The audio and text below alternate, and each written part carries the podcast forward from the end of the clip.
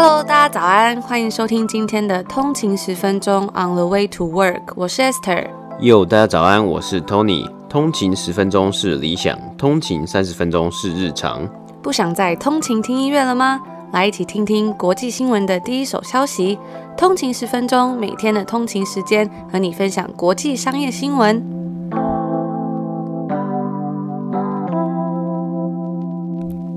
大家早安，欢迎回来通勤十分钟。今天是三月二号，星期二。大家早安。本期节目由台新银行 Recharge 数位银行赞助播出。传统银行能不能也做到数位创新呢？台新 Recharge 立志成为帮年轻人存钱的银行，所以每个功能都简单又低门槛，让大家都能轻松上手。例如 Recharge 的外币账户有汇率试算、到价通知、解汇，还有外币转账等功能。像外币到价通知，你只要设定的汇率到了，Recharge 就会及时通知。而且不止 App，Recharge 的 LINE 官方账号里面也可以设定哦，让你不怕因为太忙碌而错过了时机。只要在三月三十一号以前完成。开户并且首次登入 App，在账户申请流程中专属代码输入 OTWTW 就可以获得 Richard 的用户礼一百元以及 Richard 的皮革随身镜哦。那我们也会把详细的资料啊放在 Show Note 下面，那有兴趣的通勤族也都可以去看看哦。那今天呢，终于回到了这个一个礼拜的第一天的上班日啊，也祝大家一个一第一天顺利。那我们就话不多说，直接进入今天的美股三大指数吧。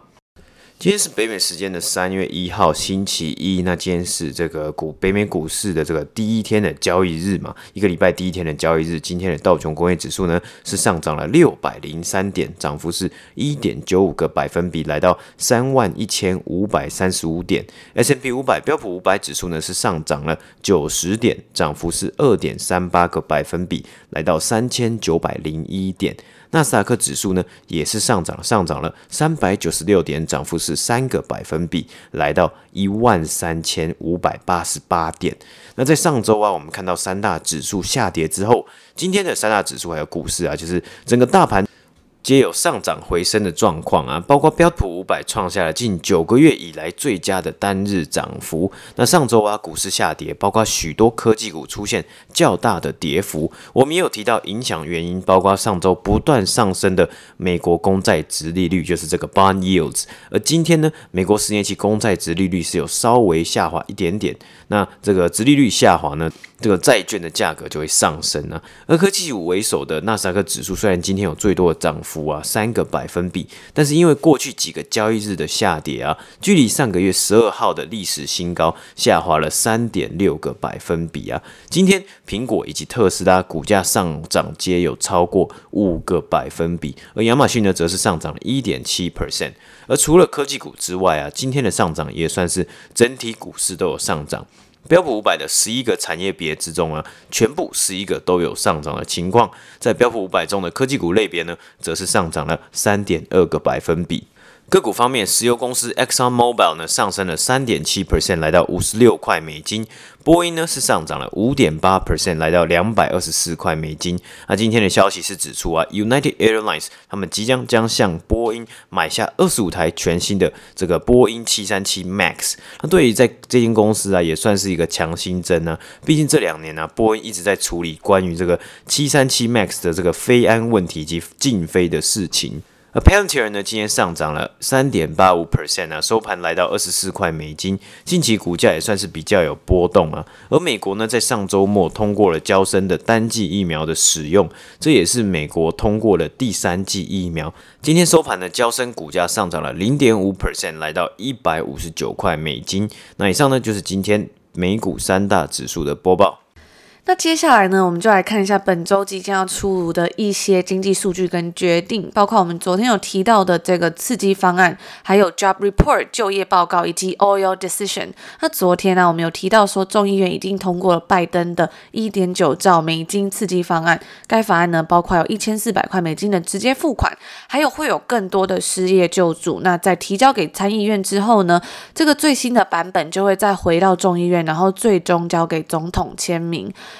另外呢，我们也来看看这个经济数据的部分，因为在这个礼拜五啊，也就是三月的第一个星期五嘛，那也就是要来看就业报告的日子。经济学家们预测说，在二月份呢、会增加二十一点八万个工作岗位。那这个数字呢，也是高于一月份的四万九千个。也就是说，会有更多的工作岗位释出。除此之外呢，还有 earnings report 财报的部分，在这个礼拜啊，零售业将会是本周 earnings report 的主要看点。包括像是 Target 以及连锁百货公司 Northstrom 还有连锁速食店 Wendy's。还有 Kroger、Gap 以及 Costco 等等的公司呢，都要来公布他们的最新财报，他们在第四季的财务状况啊，还有一些表现等等的。那在能源的部分呢，随着油价飙涨，OPEC Plus 的成员呢将会在本周四开会讨论说是否要跟着增加产量。除了上面我们提到这些事情之外呢，在本周四啊，Jerome Powell 也就是联准会主席呢，他将会在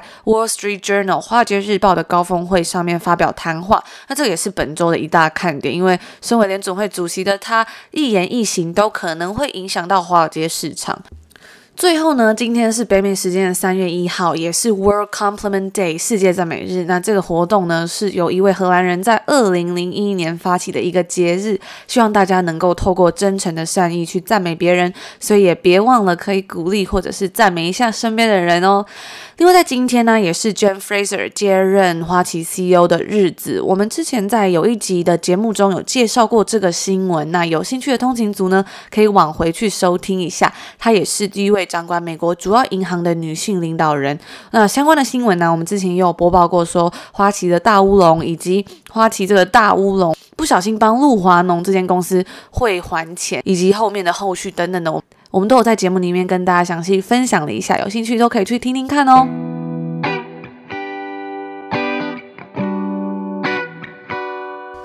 今天的第一则新闻呢，我们来讲到进入到二零二一年呢、就是很多全世界很多地方呢，都还是待在家里工作，再加上网课，也因此啊，居家健身产业仍然是蓬勃发展。包括我们先前介绍过很多次的健身飞轮 Peloton 卖到大缺货，引起许多消费者反弹，反应呢不开心，等太久，很不爽这样子。那这或许啊，也让其他健身公司以及相关产品呢有机可乘。包括我们先前提过啊，Lululemon 买下健身镜公司 Mirror，持续进军在家健身的市场啊。他们目前在许多店点呢都有摆设这个 Mirror，让它当做一个展示。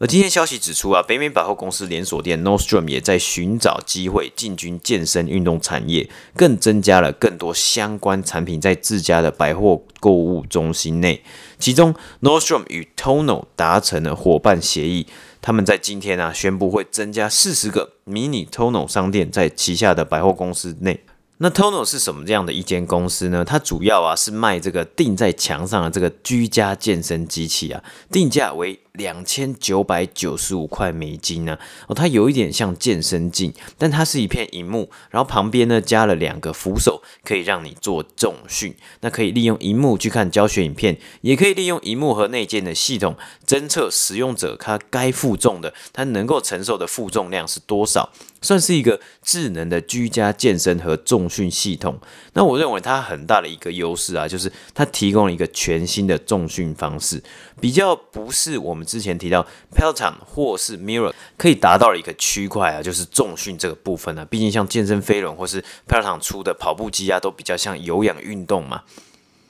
而 Tono 呢，在去年呢、啊，更是得到了亚马逊 Alexa Fund 以及许多名人运动员啊，包括金州勇士队这个 NBA 明星 Stephen Curry 以及洛杉矶快艇队的 Paul George 和其他职业运动员的投资啊，总计金额为一亿一千一百万美金啊。虽然没有公布那个 Tono 目前的估值啊，但根据知情人士表示啊，估值目前还是在十亿以下。那 Tono 呢，更是在去年 NBA 所有球队在奥兰多迪士尼泡泡打闭门赛季的时候啊，提供超过半数在奥兰多泡泡，就是这个 Bubble 里面呢打季后赛的球队健身器材。而根据 CNBC 的报道啊，现在是投资人这个 Stephen Curry 啊，这个 NBA 明星，他曾经呢利用假名订购了一套 Tono 的机器，更在使用过后啊，主动找上 Tono 表示想要参与投资。除此之外啊，Tono 的另外一位投资人为亚马逊，或许未来有机会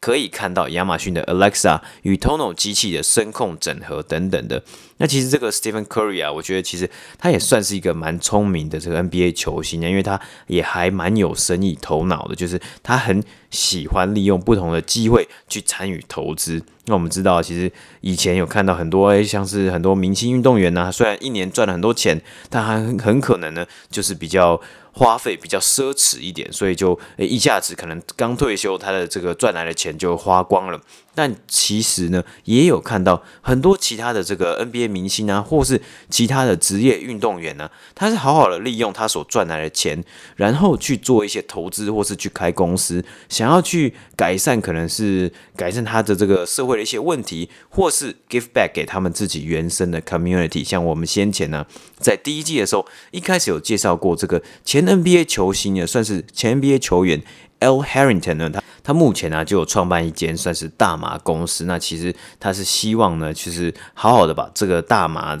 以走一个合法化的一个路线来去让它商业化，甚至是去想到了不只是娱乐用大麻，更是希望可以帮助运动员啊，可能比较算是医疗用大麻，或是用这个 CBD 的成分呢来做这个止痛的成分。那目的呢，是为了给一些运动员或是老人呢，做一些关节舒缓的这些作用啊。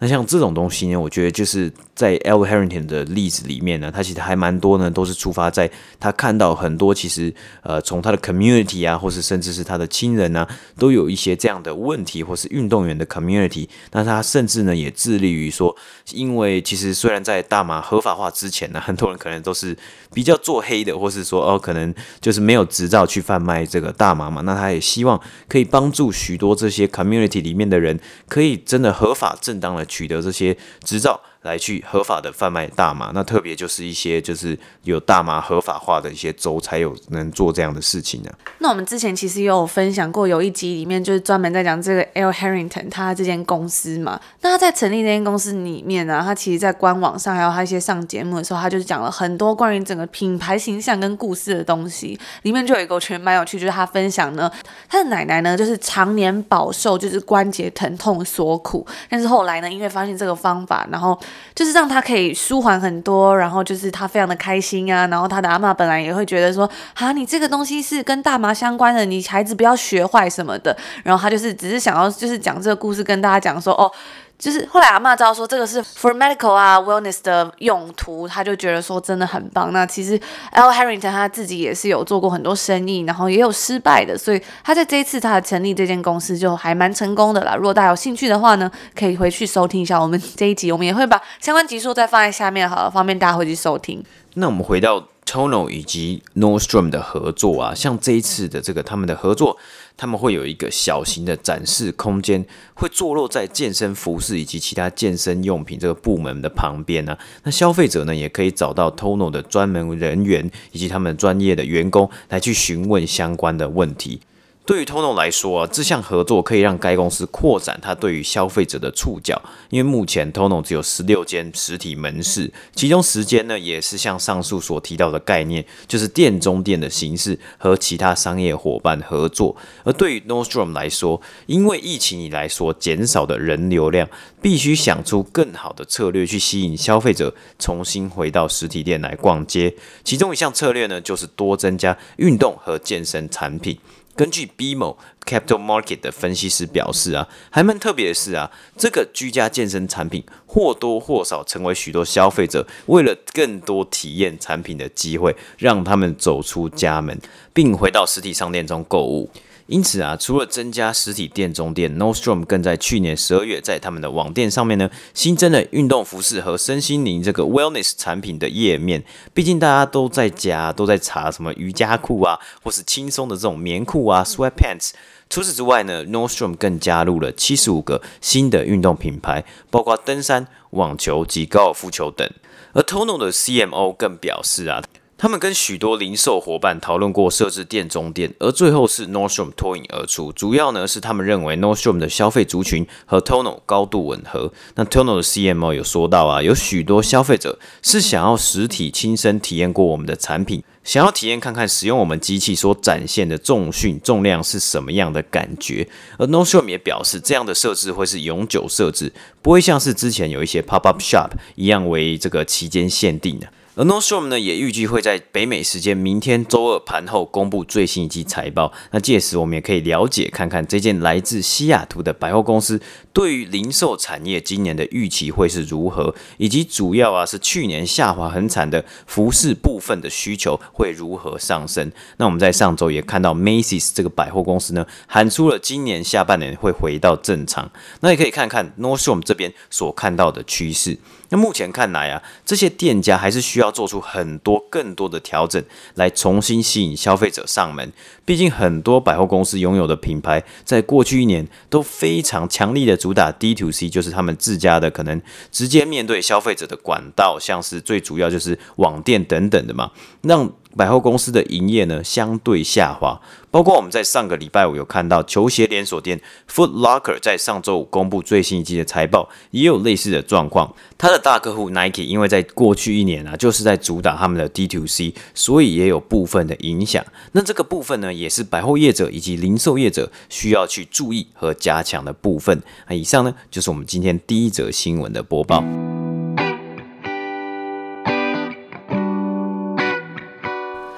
今天的第二则新闻呢，我们就要来分享说第七十八届金球奖的一些得奖名单。那在昨天呢，是第七十八届的金球奖，在得奖名单中揭晓了这个 Netflix 的 The Crown 以四个奖项成为本次的最大赢家。不知道大家有没有看过这一部片？我自己有看过它的第一季，我觉得还蛮好看的，可是就有点稍稍的沉重了。我发现好像有些人很喜欢这部片，那有些人好像就比较没有那么感兴趣。那另外啊，还有我们之前很喜欢也常。常常提到的这个加拿大影集《She's Creek》富家穷路也得到了最佳喜剧，以及在剧中饰演 Moira 的 Catherine O'Hara，她获得了最佳喜剧类的影集女主角。她也是《小鬼当家》里面的那个妈妈，不知道大家有没有印象？那我觉得她在《She's Creek》里面演的真的很好，浑然天成的魅力让整部戏都非常的幽默诙谐，而且她自己个人风格非常强烈，所以会让身边的人啊，或者是整部剧的那种感觉风格都很明显。除此之外呢，已故男星 Chadwick Boseman 他以《蓝调天后》这部片获得了最佳戏剧类的男主角。另外，最佳喜剧类女主角是 r o s e m o n Pike，那她在《诈欺女王》I Care a Lot 里面饰演一个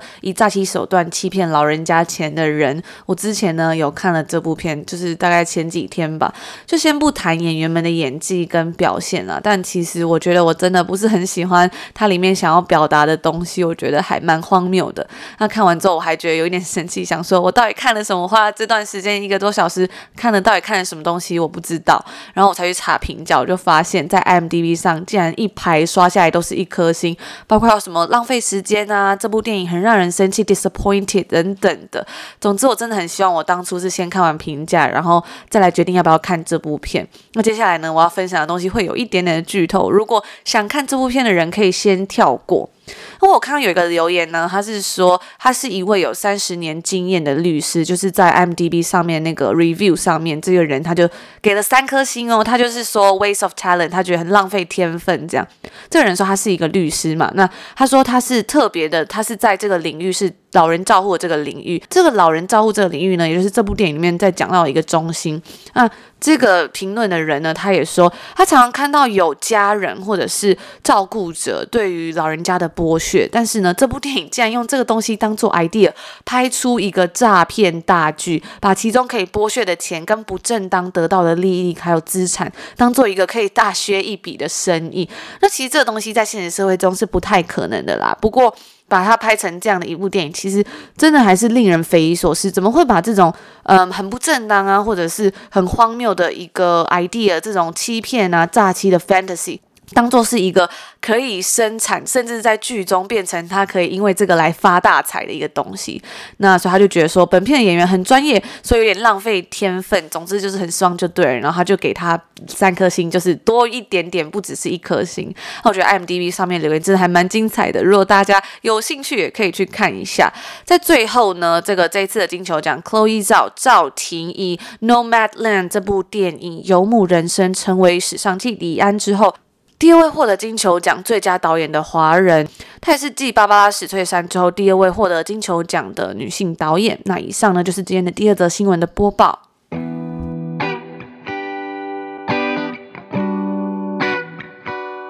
那以上呢，就是我们今天跟大家分享的一些主要的新闻。嗯，那刚刚 Esther 提到，就是金球奖啊，还有《I Care a Lot》这一部电影啊。我觉得对我来说啊，我就觉得这一部片真的很不好看，就完全是浪费时间。我我觉得啊，不太值得去看呐，因为我觉得应该有更好的利用时间的方式，在这个两个小时之内，可以好好的去了解，或者好好的去看一本书都比较好啊。我觉得它里面唯一一个想要提到的东西，就是这个长照或老人照顾，其实是真的非常重要一件事情呢。那就是我里在里面玩唯一得到的一个资讯。那我觉得也蛮可惜的，因为我觉得里面的这个主角就是这次得金球奖这个 Rosamund Pike。那我觉得他演的真的蛮好的，就是但是这个演的很好呢，也让人真的看得很气愤，就是会觉得说哦，到底在演什么？就是很很生气，会觉得很想要叫那个导演或是你知道编剧赶快让他有一些结果或什么。结果没想到，哦，这边又要剧透了，我先跟大家讲，结果没想到他。最后，他竟然跟另外一个人联手来完成这个 business 的大梦，然后还上了很多电视啊，把这个长照的诈骗变成一个 像是连锁企业的感觉，我真的觉得有点太荒谬了。嗯，我也觉得很荒谬啊。那这个，我觉得这个讨论我们就到这里为止了，觉得这个再讨论下去好像没有什么意义啊。真的是我自己个人是真的蛮不推荐这部电影的啦。那除了这个之外啊，还有昨天我们在 Instagram 上面跟大家分享到，就是我之前跟大家提到这本书的 Midnight Library The Midnight Library 嘛，午夜图书馆，嗯、我真的订了很久，终于收到了，因为它真的是卖的太好好。我记得那时候在圣诞节的时候就想要看这本书，可是呢，就是我想要买实体书嘛，因为我觉得还蛮漂亮的，结果没想到。那个书局啊，就跟我讲说，大概要到二月多吧。无论是 Amazon 或者是像这边的连锁书店，都说要到二月多才能订到这本书。那我这几天终于拿到，但是我觉得有点难过，因为我就是因为想说要拿那个实体书的感觉，可是因为它是 paperback，就通勤族就在问说，诶，是不是原文书的这个质感的话相差比较大？那我觉得是在这种 paperback 上面，它可能有时候会用一种。比较轻的或者是再生的那种纸吧，嗯，所以就会看起来比较质感不太一样。就是那个瓶装版，我觉得它是精装呃瓶装版，版的，它印的那种品质啊，我觉得差很多。就是有的真的会很烂，那就是感觉出来就是没有在用心。特别是我没有看到，就是它的那个。连印刷根本是就是那些什么缝合还是裁定啊，根本是没有对齐耶。但我觉得可能是因为这本书真的卖太好了，所以他们就很赶工的把它做出来。嗯、但是通常我觉得这种 paperback 有个好处就是它非常的轻，所以你就很好携带。嗯、因为像精装版的书，它那个壳就很厚，有时候装在包包里或什么就还蛮蛮重的。嗯、所以我就觉得说啊，早知道就买电子书就好了。嗯 在在这边跟大家分享一个好消息呢，就是通勤组跟我们分享说，Midnight Library 午夜图书馆的中文版竟然已经出来了，真的超级快的。嗯、对，我记得好像是这个博客来上面是写说，好像二月多的时候就出版了，所以如果有兴趣的通勤族也可以去看看，就是因为看中文版的也不错。那我有看到通勤族说，他已经之前去逛成品的时候就看到这本书，立马把它买下来了。如果大家有看这本书，或有什么心得，也欢迎跟我们分享哦。嗯哼。对啊，那其实刚刚 S 有讲到这个瓶装版的问题嘛，我觉得其实，在英文书里面啊，像很多精装版，我觉得就是它的品质会好一点点啦。以我之之前在买书一些经验来说，可能精装版真的还是会好一点点，可是那价格当然就是多蛮多的。那最后提醒一下大家，就是我们的硬碟抽奖，C Gates 的这个硬碟。最后一天就是到明天截止，所以如果还没有参加的通勤族呢，也记得赶快，我们会把链接放在 show note 下面，然后可以去留言，然后参加抽奖哦。我也有看到很多通勤族在那个我们那篇天文下面的回答，包括是想要储存跟朋友的一些回忆啊，或者是珍藏宝宝的一些照片等等的，我看了都觉得很开心。那以上呢就是我们今天的节目内容啊，也祝大家有一个愉快的一天，就愉快的第一天上班日。那我们就星期四见。没错，星期四见，拜拜。拜拜。